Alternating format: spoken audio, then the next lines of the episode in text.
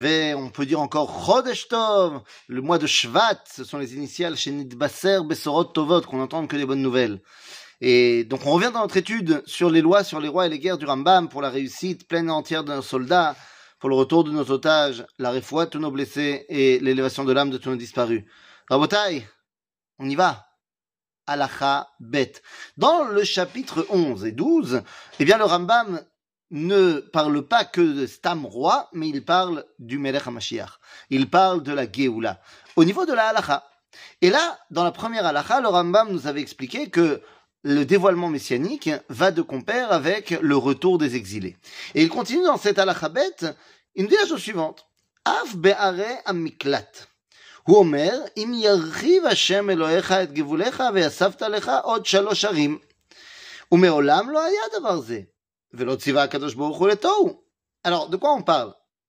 Eh bien, vous savez qu'il y a dans la Torah la loi de Harémiklat. Harémiklat, ce sont des villes de refuge. Si jamais il y a quelqu'un qui a euh, tué son prochain par inadvertance, eh bien, euh, il est condamné à l'exil, condamné à l'exil dans ces villes de refuge. C'est-à-dire que dans la Torah, il y a une dimension de euh, vengeance qui est tolérée. C'est-à-dire, si quelqu'un a tué son prochain par inadvertance, eh bien la famille de la victime a le droit de tuer euh, l'assassin. Ceci étant, eh bien l'assassin a la possibilité d'être protégé s'il va dans ces villes de refuge. Et donc ces villes sont euh, placées un petit peu partout, enfin il y en a plusieurs, en Eretz Israël, du côté ouest du Jourdain.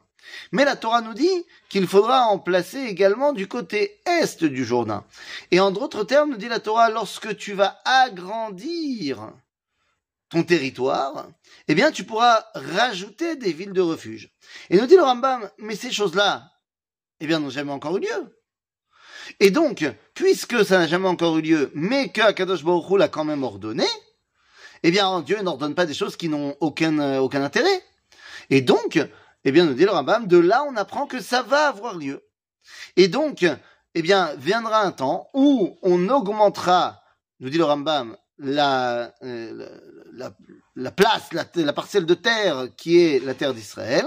Et pourquoi on augmentera? Eh bien Parce qu'il faudra y mettre plus de gens.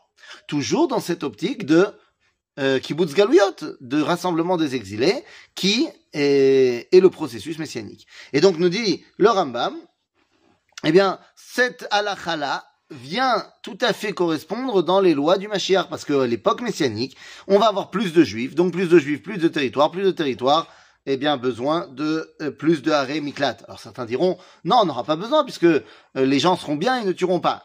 Mais encore une fois, il ne s'agit absolument pas d'un assassin euh, tel qu'on l'entend. Il s'agit de quelqu'un qui est responsable de la mort de son prochain, mais il ne le voulait pas. Il a juste pas fait assez attention. Ok, donc c'est quand même vachement différent.